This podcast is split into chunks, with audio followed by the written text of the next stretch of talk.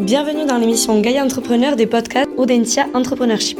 Je suis Mayandi et je suis accompagnée de Charline Tréziac, étudiante au semestre Gaia à Audentia. L'objectif de cette émission est d'offrir une meilleure compréhension en partageant plusieurs témoignages de ce que pourrait être un entrepreneur Gaia, un entrepreneur qui prend les transitions environnementales et sociales comme élément clé de ses opportunités et projets entrepreneuriaux. Notre invité aujourd'hui est Maxley Claval, cofondateur et PDG d'Enercool.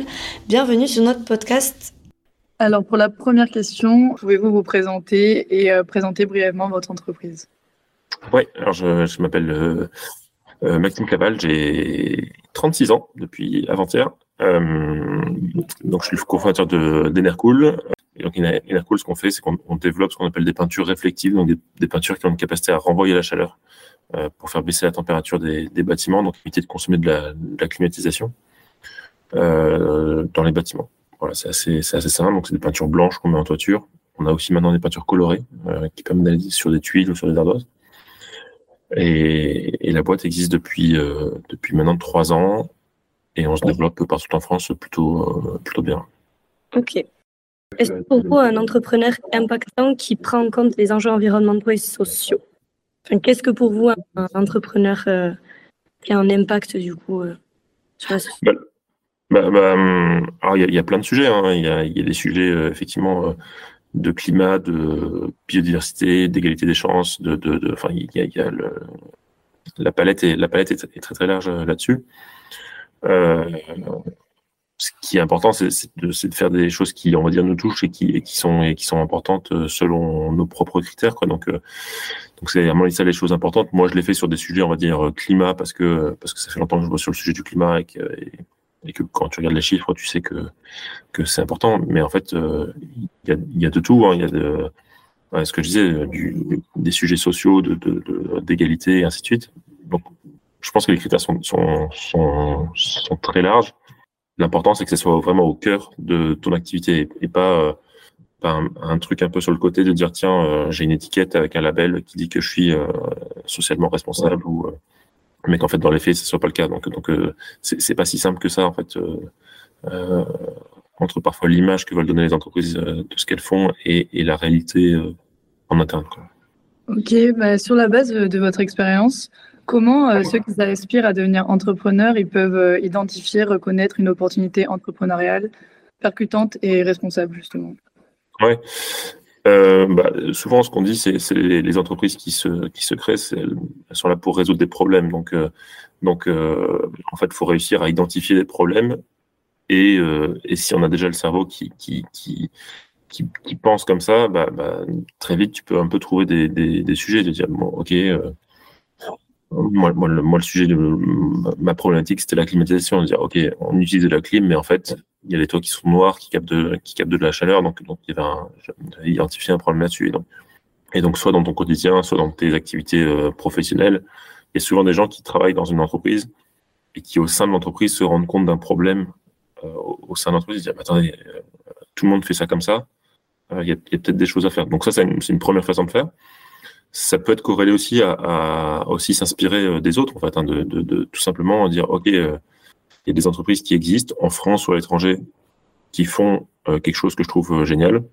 Je peux peut-être faire la même chose, même peut-être de le faire mieux, de se dire, bah tiens, en fait, ils font ça, mais en fait, si on peut rajouter cette brique et cette brique, on peut, on peut faire encore les choses encore mieux. Et ça, c'est pas un problème, entre, enfin, entre guillemets. Des fois, c'est mal vu de se dire, tiens, on, va copier une solution existante. Nous, les peintures réflectives, moi j'ai monté la boîte il y a trois ans, ça fait, ça fait 10-15 ans que ça existe euh, aux États-Unis, euh, avec des produits qui sont moins bons pour l'environnement, enfin des produits, euh, la, peinture en elle-même, elle n'était pas formulée de, façon correcte, on va dire, d'un point de vue environnemental. Pour, faire des clichés, aux États-Unis, c'est pas trop leur sujet. Donc l'idée c'était vraiment de se dire ok ben on prend on prend euh, on prend ce qui existe aux États-Unis, on s'inspire de ça et puis on va faire une peinture qui soit en plus euh, éco-responsable et qui qui pas nocive pour l'environnement Ok. Et du coup vous avez un peu commencé à répondre je trouve dans cette à votre réponse. Mais euh, comment on peut construire une organisation responsable émergente pour accompagner une opportunité entrepreneuriale? Bah ouais, c'est un peu ce que je disais. C'est effectivement, euh, il faut que ça soit au cœur de, de, de du métier. C'est-à-dire qu'il ne faut pas que ce soit une annexe euh, euh, qu'on sort de temps en temps. C'est-à-dire que nous, notre métier, c'est de faire des peintures réflectives et de faire baisser la consommation de, de, de, clim des clients. C'est ce qu'on fait de, tous les jours. Donc, c'est vraiment au, cœur de ce qu'on fait.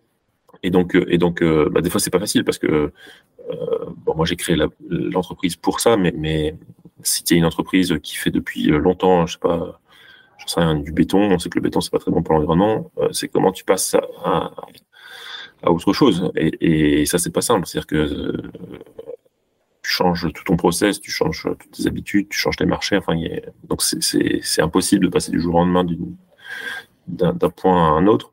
Quand tu es une entreprise existante, quand tu crées ta boîte, c'est plus facile parce que, entre guillemets, de zéro, euh, tu peux déjà avoir des, on va dire des critères importants d'un point de vue environnemental. Donc, donc, euh, donc tu n'as rien à changer, tu as tout inventé. Donc, euh, c'est ça qui est intéressant.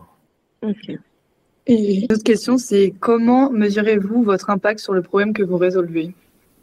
Alors ça, on le mesure euh, de façon euh, assez simple, c'est-à-dire que quand on applique la peinture euh, sur des toitures, ben, on mesure la consommation de clim de nos clients. Donc, donc on a la consommation de clim avant l'application de la peinture. On sait qu'ils consomment tant de milliers de kilowattheures pour la clim. Et puis une fois qu'on applique la peinture, on, mesure toujours la, la, et donc on est capable de dire quelles sont les économies de clim qui sont faites. Donc l'équivalent CO2 aussi, et, donc, et aussi les euros. Donc, donc en fait, on fait euh, avant, après. Il faut réussir à, on va dire, euh, objectiver un peu cette donnée euh, parce que la météo peut être différente. il y a plein de critères qui peuvent faire en sorte que, c'est différent, mais ça, il y, a des, méthodes pour ça. Et donc, donc, on, donc on, le mesure comme ça.